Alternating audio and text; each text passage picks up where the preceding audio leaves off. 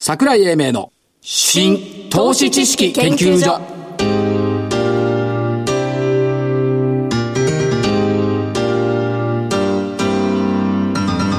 この番組は NPO 法人日本 IFA 協会の協力でお送りします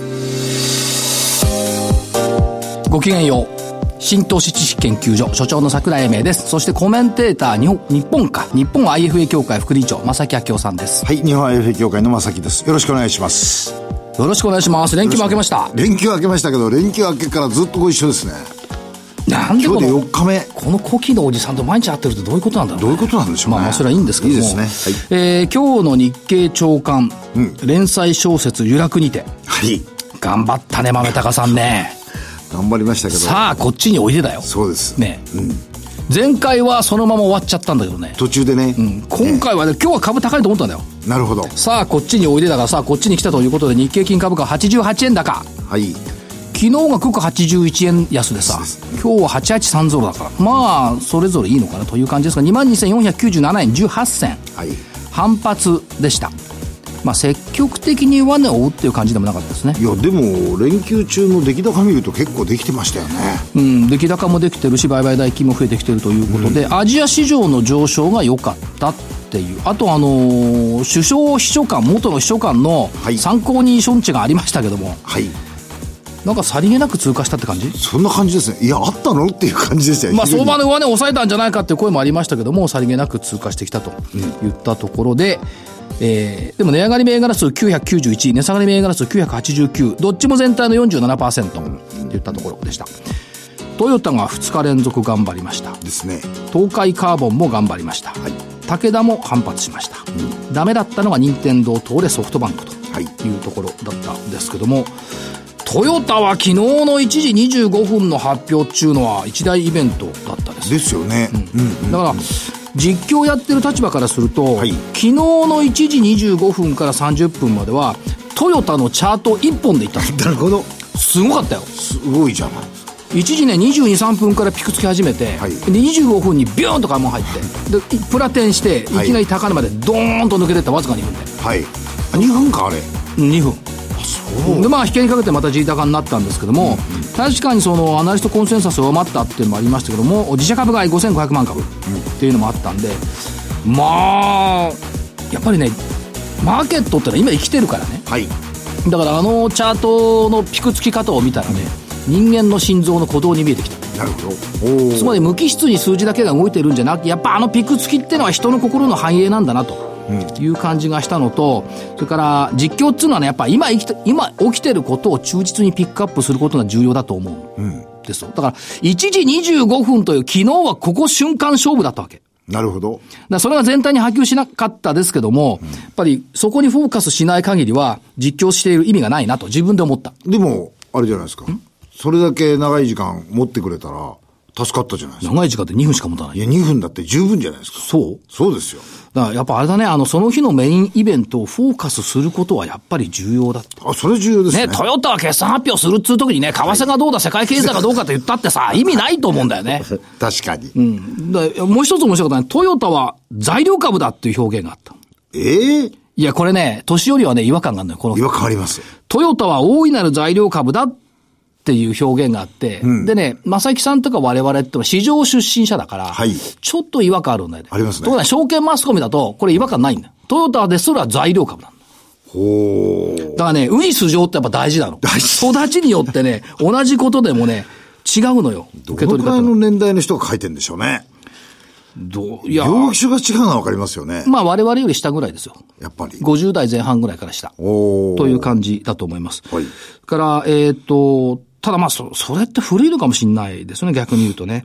で、トヨタがね、1時25分に決算発表したというのは、この見方も大きくあって、そうですね。今まではその引き跡の発表だったでしょ、と夜間取引とか海外の ADR に持って、いいところ持っていかれちゃうっていうのがあったんですよ。そういうところを考慮していただけたんでしょうか。多少したと思うんですよおね。ただまあ、逆にその、デイトレだけをね、賛美するんじゃないかっていう声もあって、これ難しいところ。しかしだけど、ザラバ中にやはりあのくらいの企業になったら、やってもらった方がいいような気がしますけどというね。かね、に2ヶ月ぐらい前、今、佐伯さんと2人で、ある上場企業の社長と喋ってたことを覚えてない、あの芝公園で。手話公演で。お忘れたもん。忘れましたね。天ぷら食いながら喋ってたじゃん。あああの時ですか、うんあの時ね、その社長さんは何て言ったかっていうと、金曜の引け後に決算発表すると、土日が心配でゆっくりできないんだよ、どういう評価か。で、桜井さん、ザラバっていうのを発表しちゃいかんのかいっていうわけ。いや、全然問題ないですよって言ってたじゃない。そうです。うん今やってる会社たくさんあるし、1時とか2時とか11時とかやってるんだから、はいザラバでやったらいかがですかって言ったら、その社長さんは、うわ、それでゆっくり休めるよって。 そういうことですねこれ普通の人には分かんない感覚。はいまあ、はい経営陣っていうのは多分そういうね、発想をする。だから別に金曜の引け後に、やる意味が分かんない。そういやむしそちらの方がわかんないです。土日というね、時間リスクを取るはいって言ったところがね、あるんでね、それはいいんじゃないかなっていう感じがします。いいと思いますね。あとはもう一つがね、骨董品からいきますか。あ骨董品お願いしますよ。小銭とか切手のことをやっている、キュリオっていう雑誌、私連載してるんですけどね。 楽しくなければ株じゃないっていう連載してるんですけども、毎月送られてくるから、当然送られてきますので、連載してるからそね。りゃそうでしょで、雑誌、今日眺めてたの、先月号。で、あ、そうかなと思ったのが、これ、正木さんがどう感じるか。割れ継ぎされた補修品で1万円する焼き物。はい。それから、割れひびのない、完成したまんまの1万円の焼き物。どっちを選ぶのが正解か。割れ。なんで割れ。だってね、これね、必ずしも完成品がいいとは限らないですよ。そうなのヘタリの芸術っつうのもあるんですよ。ええ悟っちてゃるんね。とした壺になってなくてね。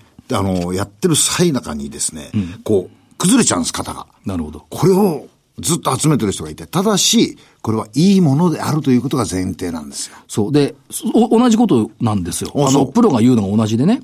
割れ継ぎがあっても1万円ならば、もし完成期だったらめちゃくちゃ価値があるだろうと。で、完成期でも1万円でしかやらない。これ価値ないだろうっていう。いや、そこまでだということ。で、安物の焼き物を何十個は求めても、鑑識眼は向上しない。はい。所詮三流の収集家で終わってしまう。小銭も一緒なんだって。やおっぱり欠けてるとか欠点のある小銭を毛嫌いする人で一人前の収集家になった人はいない。小銭もそうなんですか、うん。穴あきのやつとかあるじゃないありますよ。で、あれがね、あかけたりしてるやつの方がやっぱりね、あの、やっぱりいいんだって。いいってことはないけど。でさらに分かんなかった。穴あき線はわびさびの世界。とっつきにくいけど奥が深く一度魅力に取り憑かれるととことんのめり込んでしまう。だって。なるほど。これね、株も一緒だと思ったね。みんなが優秀と認める株は確かに一流なのかもしれない。だけど、欠損とか現役とかいう株が一流でないとは言えない。ですよね。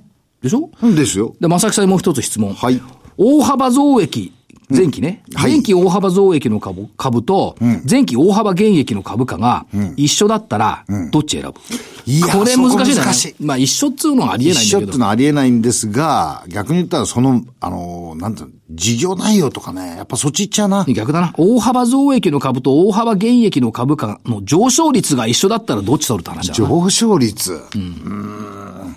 まあ、どうなんだろうな。儲けてい、微儲妙けていてもそこまでと見るか。儲かっていなくても、それでもそこにいると見るか。後者の方ですね。だからね、やっぱ綺麗なものだけをね、ファンドマネージャーみたくね、綺麗なものだけ追っかけてるとね、儲からないってことよ。いや、私はその後ろ側の方で。見儲かっていなく醜いものにも未来未来がある。そう。ということでしょうね。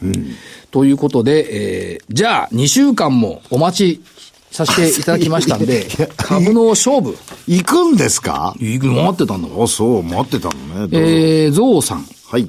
まさきさん、はい6312フロイント産業。はい、コアコンピタンスとか言ってましたね。コアコンピタンスかなんとか言ってたけどさ、言ってました結論、どうぞ1150円だった株価が1149円だってさ、すごいなよく1円下げるの選べたよ、ね。2週間ね。ん二週間二ですよ。一円1円。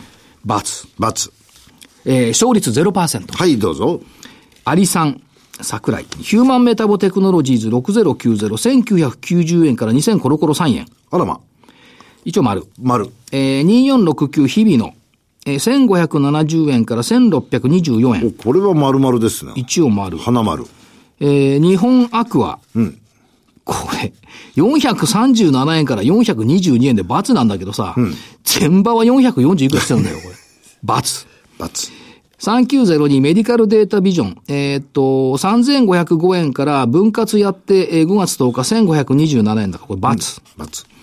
6192ハイアスカンパニー541円から557円だから丸。丸。 123。3勝2敗。 3勝2敗だね。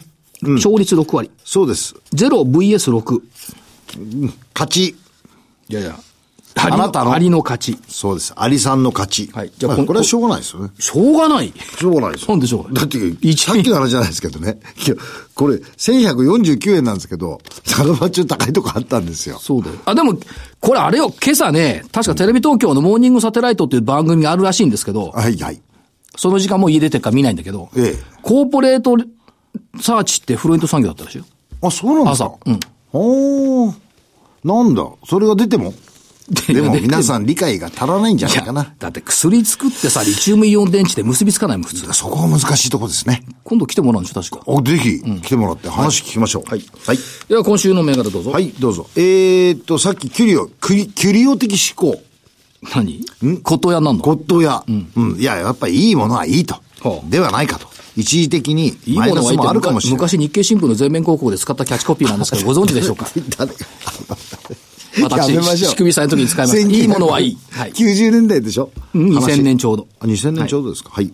えー、2267のヤクルト本社。ほう。ええ、なんか今日、だいぶ、うー引けにかけて売られたみたいなんですが、ええまあ売り上げが、来期の予想が、あーよなんていうんですか、うんしょぼいと、いうことで売られたみたい。だけど中身はヤクルトの国際戦略だとか、えっ、と、薬品関連の開発だとか、はい化粧品だとか、いろいろと事業を多角化してますんで、はいえーこのお数字に一喜一憂しない方がいいだろうと、こう思います。もうちょっとね、野球頑張って A クラス入れるのにね。あ、そっちもある、ありましたね。あるよ。 ありました、ありました、確か。あとは、はいやっぱ、ヤクルトは販売網の強さだろうね、インドなんでかすをよはじめねとしてね。で、これもうグローバルですよ、はい展開が。はいいや、すでにそうなんだけど。ですはい。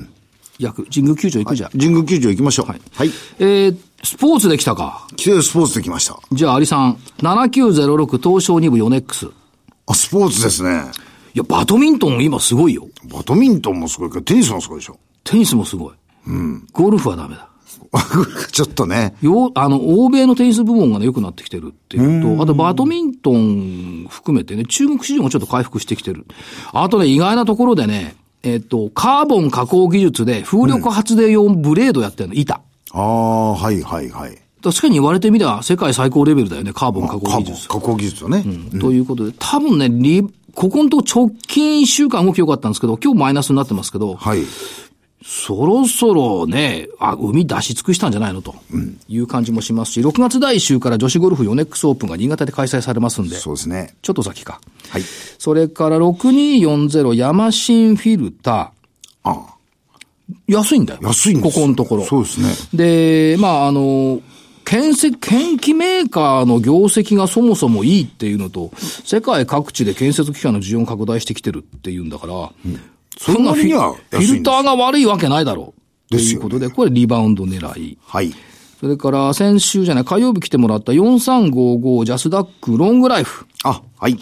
関西中心の富裕層向け介護付き有料老人ホームですが、もう行きますからね、石垣島ね、私。はい、はい。石垣島、函館、おとうあの、だけどビジネスモデルはすごいと思うよ。ですね。シニアが老人ホームで、えー全国のリゾートを回る。はい。回れる。子供たちが全国のリゾートを回りながら年いったら老人ホームを優先的に入れる。これいいよね。で、とえいうことでー時々は一緒に行ける。そうそう。ね。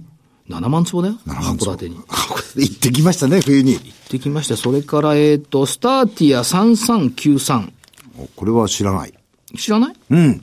スターティアホールディングスということで、企業の情報システム部門の請負って言ったところですから、まあ、あー AR 導入とかね、いろいろやってるんで、この辺が面白いかなというところ。株価ね、年初1500円だったのが800円レベルまで落っこって900円レベルかな。おーリバウンド期待。はい。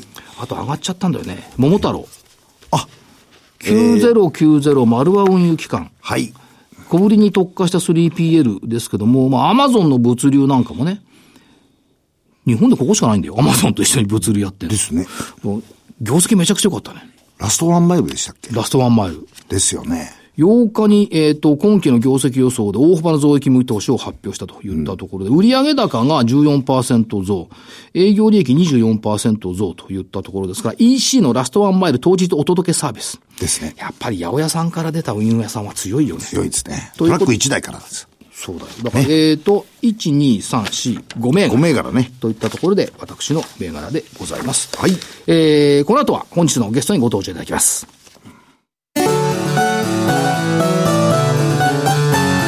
桜井英明の新投資知識研究所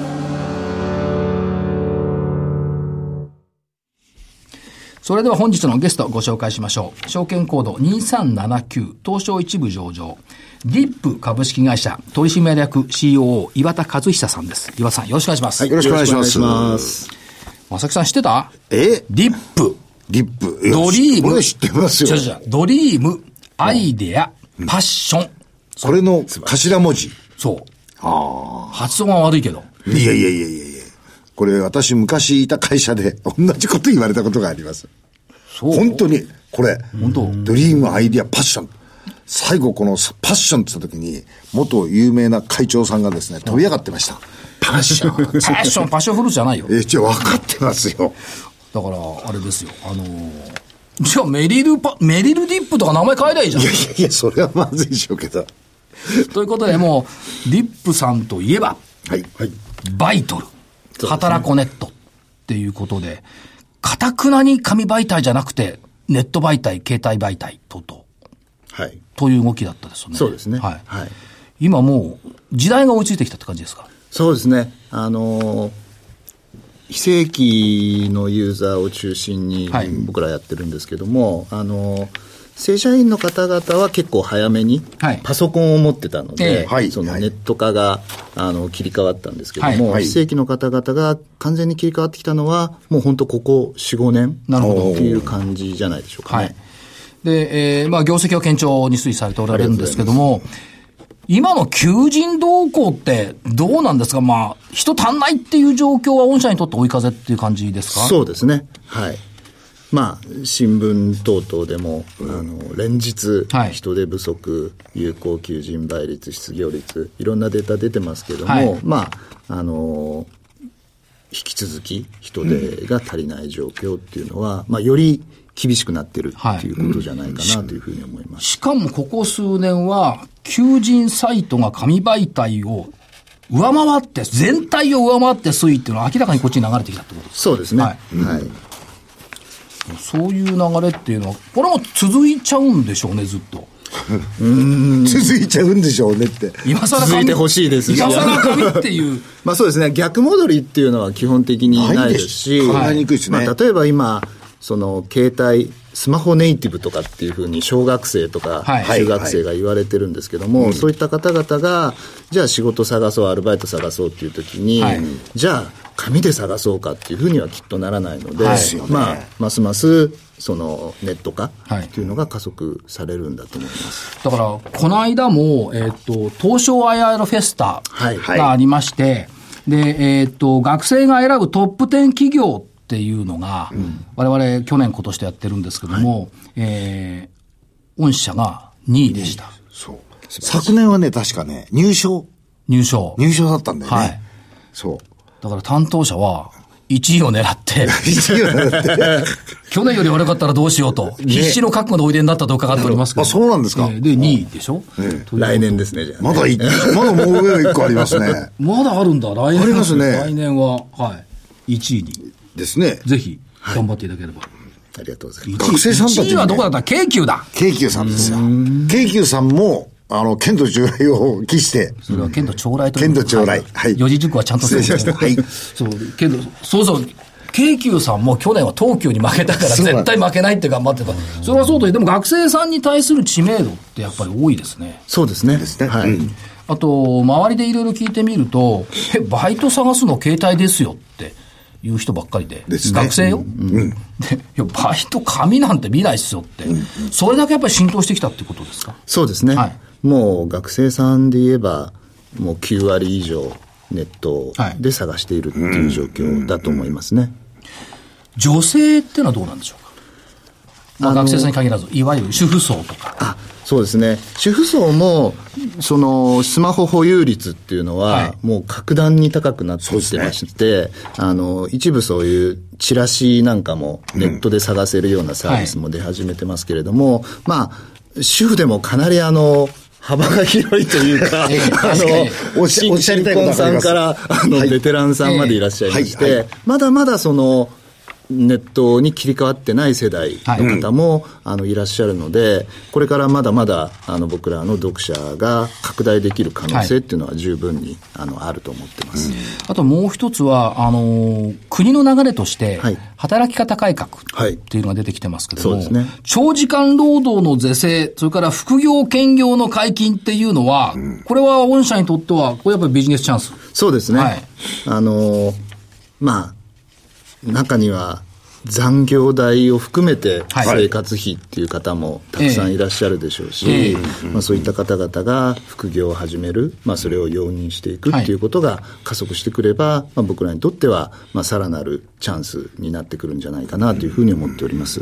本人から考えても、一つの世界にいるよりは、別の世界の輪を広げるのも、広がりになりますよね。そうですね。という気もしますよね。まあ、真面目に考えなくてもね。特にあの、ある意味、えっ、と、高齢期、まあ、60歳以上とかですね、はいはいそういう人になると、だんだんだんだんこうお、お付き合いエリアが狭くなるじゃないですか、そういう人たちにとってはむしろこういうふうな場が広がった方がいいですよね。うんだからそういった意味では、えー、と例えばそのプロモーションなんかでも、はいダブルワークっていうのをテーマにして、おやりになっているということですもんね。そうですね。私の働き方。いいですね、ダブルワークっていうのね。副業っていうよりはいいじゃないですか。ダブルワークの方が。あのね、えこういう番組僕もやりたいよね。欅坂46とかさ、え、えやりたいって、その、なんですか、私が私の前にいる働きか方ら、みたいな。私が前にい枯れる。たおっさん二人でやってるより絶対いいと思う 確かに。これやっぱり人気ありますそうですね、はいやっぱり今、けや欅坂さん、乃木坂さん、はい非常に人気がありますね。はいあとはあの、プロモーション、テレビ CM なんか見てても、はいパティシエ編、コンビニ、コンビニ編、バラード編。印象に残りますよね。そうですね、歌を使って、はいあのアルプス一万尺の替え歌ではいやってるんですけども、非常に評判がいいですね。これ、あれですか、あのー、要するにえっ、と、ドリーム、アイディアの中の、こはいのアイディアの中から社員さんが出てくるんですか、社員さんたちのアイディアとか、そういうものか。そうですねこういうあのこういう CM をやったらどうかとか、こういうタレントを使いたいとか、はいまあ、いろんなアイデアを募る仕組みが社内にありまして、はい逆にアイデアを出さないと、なんで出さないんだっていう、 あの、いうような、あ出てこの、ないカのもル苦しいチけどャーがあって、あの、まあ、みんなで、あの、そういうものを決めていくっていうような、あの、社風ですね。あなるほど。さす、それこそディップですね。そうですねド。リーム、アイディアってきて。で今はね、あの、働く方の側面からお話を伺ったんですが、はいもう一つは、企業の方も困ってるわけですよね。めちゃめちゃ困ってます実は人材不足という意味では。で、そこに対して、リップさん、あのー拠点網が結構しっかりしてるじゃないですか。そうですね。徐々に徐々にええ広げてきてます。しかも今年300名近い新入社員も入ってはい。4月に300人。 300人ですかはい。そうですね。去年も300人入ってきてますね。えーせ全社員今何名ぐらいいらっしゃるんですか今、1700 ?1700。それで300人。ぐらいですかだね。からやっぱは発展をね、毎年遂げているわけですよ。そういだかうことですね。らその拠点ものあの拡充っていう部分での、特にその拠点、まあ、東半名、札幌、九州ってありますけども、はいそこの中での、おまあ、きめ細かいサービスを提供していると、企業にとってもこれ、ありがたいことですよね。そうですね、ええ今まで拠点がなかったエリアは、どうしても、その、本社、本部を通じての、はいその、提供ですとか、はいはいあのフォローがそ、そういう限定されてたんですけども、まあ、今年は札幌と仙台に新しく拠点を出しましたので、まあ、ちょっと上の方も、あの、頑張って攻めていこうかなという感じですね。あともう一つは、プロモーション力っていうのが言われてますけども、はいやっぱりその認知度向上をさらにもっと作っていくということと、あとね、えっ、と、職場で仲間を作るという新しいバリューを訴求している。はい。これ CM なんかでもずっとおやりになってた。そうですね。テーマですよね。はい。仲間っていうのをテーマに、2年ぐらい前から、あの、そういう CM を流したりしてまして、まあ、やっぱりその、どういう仕事をやるかっていうのはもちろん大事なんですけども、はい誰とやるかええみたいなことって、すごく、あの、大事ですよね長続きするあとのか。職場に行ったら正木さんに対してさもう行きたくないよねみたいな悪かった。逆もあるかもしれないけど逆もあるかもはいしれない。はい。やっぱそういうテーマで、まあ、実際僕らのサイトだと、あの、お客さん、働く先の動画を見せたりしてるんですけども、はいおうおうだから店長さんこんな人かとか、ええあ、こういう世代の人が一緒にいるんだみたいなことが、もう事前にわかる、はい事前にわかるんですそうですね。あの、それは僕らのバイトルの一つの特色だっていうふうに思ってます。事前に分かるっていうことでいくと、はい最近あのスタートされました仕事体験職場見学なんかも事前に分かるって感じですかそうですね。はいこれは、あのー今までは、まあ、動画とか、その原稿の中ではい写真とかを見ながら、想まあこう像できたそうですね、はいこういう職場ですよとか、あ、こんな人かっていうのが、まあ、見れたわけですけれども、はいはまあ、とはいえ、この仕事っていうのは、やってみないとわからないっていうか、確かにそうですね行ってみないとわからないなるほどみたいなところがあっはいてはい、で、まあ、今回のこの新しいサービスは、まあ、業界初になるんですけれども、まあ、まず、見てから決めましょうと。ははい。もしくは、ちょっとやってかやってら、やるかどうか決めましょうはいというような、まあ、そういう投げかけを、まあ、読者の方に提供したいっていうような試みになります。五感を使えるわけですね。そうですね。いやこれね、例えばその求職者の調査をしてみると、全体の7割以上の人が、応募前にちょっとためらって応募をやめた経験がある、はい。はい。写真を見たら、正木さんのような怖い顔のおじさんが、 店長だった怖いな。からもう一つ、2番目の理由、自分にできるかが不安、これ8割ちょっと、人間関係、環境が不安が7割ちょっと。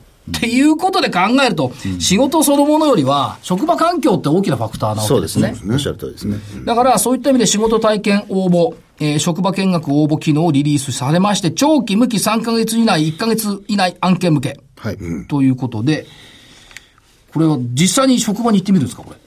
そうですね。あの、見学をしたいっていうことを、はい読者が、まあ、あの、手を挙げて、はいはいで、店長さんが、じゃあ、いついつに来てくださいっていうふうに迎え入れて、まあ、うんこんな店ですよとか、まあ、その時にいるアルバイトの方なんかを紹介して、こんな先輩がいますよとかっていうふうに、まあ、一回お見合いをするっていうようなのが、まあ、職場見学。で、仕事体験は、まあ、ちょっとだけ体験してみたいと。1時間とか、半日とか、まあそういう、あの、サイクルなんですけれども、で、やりたいっていうふうに読者が手を挙げて、店長がじゃあこの日の、この時間に来てくださいっていうような形で、じゃあ、ちょっとお皿洗ってみようかとか、 あの、ちょっと接客してみようかとか、っていうようなことをやっていただいて、まあ当然その分の時給も出るんですけれども、で、やった上で続けそうだなとか、意外としんどくないな、みたいなことを分かった上で、じゃあやってみようっていうふうに、まあ、正式に、えーその後採用をされるというような、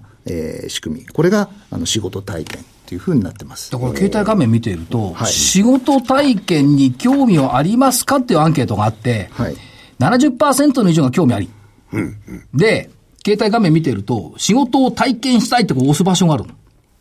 仕事体験ができます。体験時間30分、給与1000円ってちゃんと書いてある の。あ、時給まで出てる。時給や30分1000円。 30%でしょで、ちあょはいはいみあの未経験者でも、えー調理、例えば調理だったら未経験者でも大歓迎、料理長が直々レクチャーしてくれる。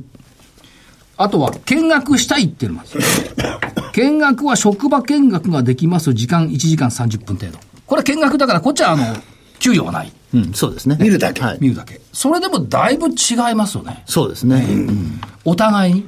だから仕事を求めてる人も、人を求めてる人も、お見合いした方がいいおでっしゃする通もりんです。ねおっ。しゃる通りです。これ業界初ですか業界初なんですね。これいい。これあの、あの、性別年齢を問わず誰でもできるんですか そそうですね。 あの、 大丈夫ですかなんか言おうとしてるでし ょしてる。いや、なんか感じたのよ、今の音が。 70歳過ぎてもさ、ほら、松崎さん1000円給与くれるから30分ちょっと体験して、続くようだったらこれ調理やったらどうやっぱり言うと思った。でも店長さんからしても、やっぱ、ただネットで応募してきただけで、70歳っていうと、はいい、や、元気なのかな、大丈夫かなって不安はあると思うんですよね。でよですもね実際来てもらって、はいあ正木さんのような70歳だったら、ぜひ働いていただきたい。この親父なら使えそうだな包丁を使うぐらいはないし。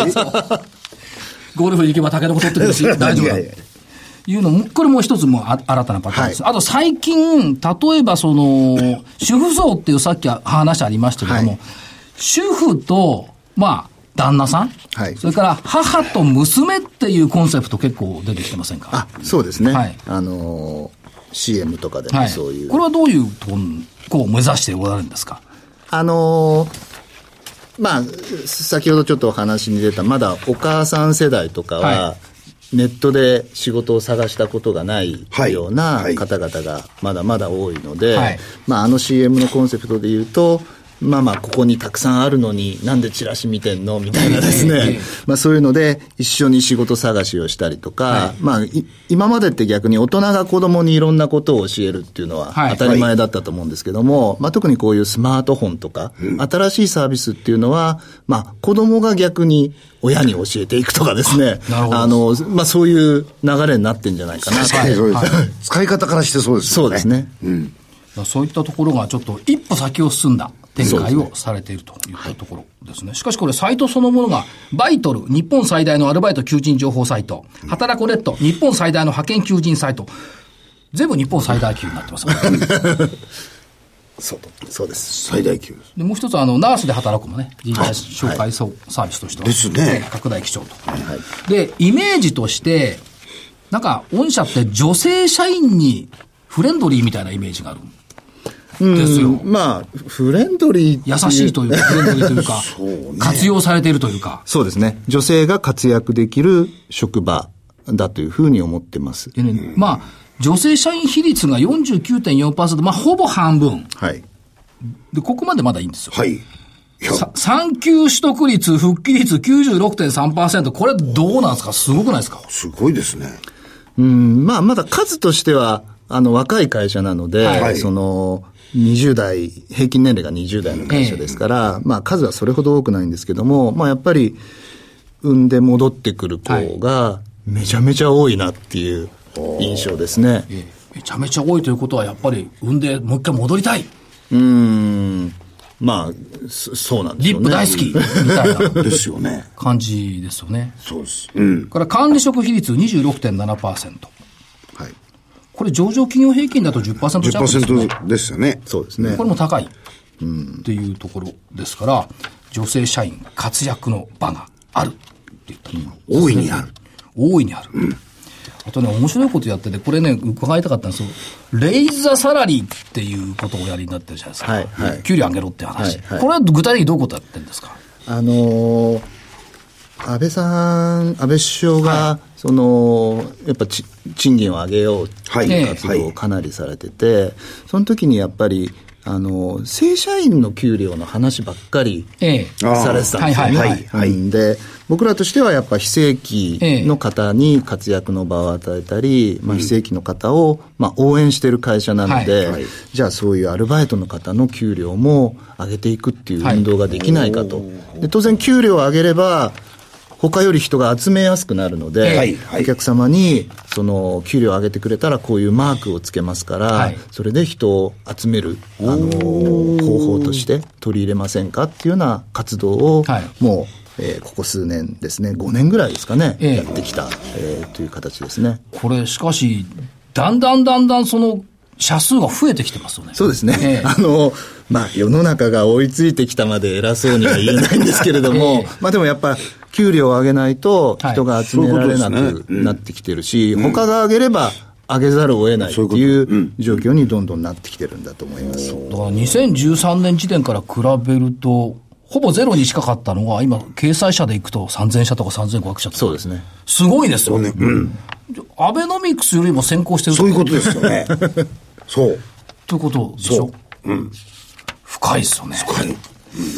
で、今後、どうでしょうかどういう方向をディープさんは目指していると考えておいてよろしいですか現在、まあ、延長線上の拡大だと思うんですけども。そうですね、あのー今まで通り、バイトル働こネットを中心に、はいはいまあ、非正規の求職者と、はいまあ、あの経営者、お店を結びつけるっていうサービスを、はいはいあの中心にやっていきますけれども、はいえっと、去年ぐらいからですね、ええやっぱその非正規の方でも、まあ、いつか社員になりたいと。はい。あーはいはい。例えば、うんお嫁さんにプロポーズして、ご両親には挨拶行くのに、お前何やってんだと。 あの、テレビドラマ でやっぱそそういう子たちが非常に多いっていうのがアンケートでも出てきまして、はいで逆に、あのー今企業側も、やっぱ社員がどうしても欲しいというような状況がある中で、まあ、バイトルネクストっていうですね、あの正社員ええ。を集める、はい正社員の仕事を探す、まあ、そういったサイトに今非常に力を入れてまして、まあ、今年以降、ちょっとそこをさらに、はいあの強化していこうかなとえーいうふうに力を入れております。バイトルネクストですね。はい。バイリップ次に進む人へそういうことですね。ですね。はい。コンセプトで言うと、バイトルはディップのバイト情報、バイトルネクストは次に進む人へ、働くネットは自分らしく働く。まあ、あとは働く、ナースで働くは当然ながらナースということですけど看も護師さんですね。だから働く人たちに幸せを与えてきたし、これからもやっぱり与えていこうということと、日本経済のこの人手不足の逼迫感をそうです少ねしでも和らげようというのがディップさんの生きる道とそうです。いうふうに考えてよろしいですかありがとうございます。ということで、えー、今日は証券コード2379、東証一部上場、ディップ株式会社取締役 CEO、岩田和久さんにおいでいただきました。岩田さん、あありがとうございました。どうもありがとうございました。資産運用の目標設定は人それぞれにより異なります。個々の目標達成のために独立、中立な立場から専門性を生かしたアドバイスをするのが金融商品仲介業 IFA です。NPO 法人日本 IFA 協会は企業 IR 情報を資産運用に有効活用していただくため、協賛企業のご支援のもと、この番組に協力しております。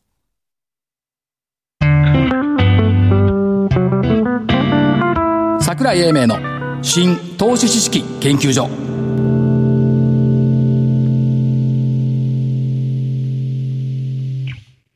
この番組は NPO 法人日本 IFA 協会の協力でお送りしました。なお、この番組は投資その他の行動を勧誘するものではありません。投資にかかる最終決定はご自身の判断で行っていただきますようお願いいたします。さて、番組もそろそろ最後に打ち掛かってきましたけども、はい。聞いてみないとわかんないでしょわかんないですね。まさきさんだってお試し体験入学で、入入試できる のよ。そうですね。いや、本当にいるかどうか知らないよ、向こうが。まあ、これはね、お見合いですから。 だけど、やっぱりその最後のところにあったね、やっぱ正社員希望、これはまあ会社側も望んでるし、本人も望んでるケースが増えてきてる、そうでしょうね。要するに現場ニーズに沿ったあーものをどんどん提供してきてるっていうディープさんの、そこが強みだと思うですよね。ですよね多分こういうのはみんなあの社員さんのアイデアから出てくるんでしょうね。そうあと最初のね、はいドリーム、アイデア、パッション。これ外資系の証券会社がなんか薄っぺらに言うよりも深いな、こっちの方が。へえ。お知らせどうぞ。はい、どうぞ。はい。えどうぞろくどうぞはい、わかりました。えっ、と、6月2日、長野市の障害学習センターで、えー企業 IR セミナー株式桜井英明株式講演会を行います。12時会場予定でございます。参加いただく企業さんは、PCI ホールディングさん、えーメディカルデータビジョンさん、夢新ホールディングさん、3社を予定しております。えーぜひ、おいでいただければと思います。 3社3社です。3社プラス、桜井英明株式講演会。これなんで長野なのえー、長野まさか長野またゴルフやるとか長野違います違考えうてない違う違う違う長野証券さんと毎年やってんですああ、なるほど。はいあと5月22日もありましたよね。 5月22日は企業研究会ですね企業研究会ってのがあります LTS さん新宿のです餃子屋さんの上ね。餃子屋さんえ新宿うーの御苑駅ですねすべては日本 IFA 協会ののホホーームムペペーージジを見れば、まだ空いてるのね、席。入ってます大丈夫ですはいわかりました。とぜひおいでくださいいうことで、えー、桜井英明の新投資知識研究所2週間ぶりでしたけども、はい本日はこの辺りで失礼いたします。はいお相手、新投資知識研究所所長の桜井英明、そして、日本 AFA 協会の正木明夫でしたそれでは来週のこの時間までごきごげんきようげんよう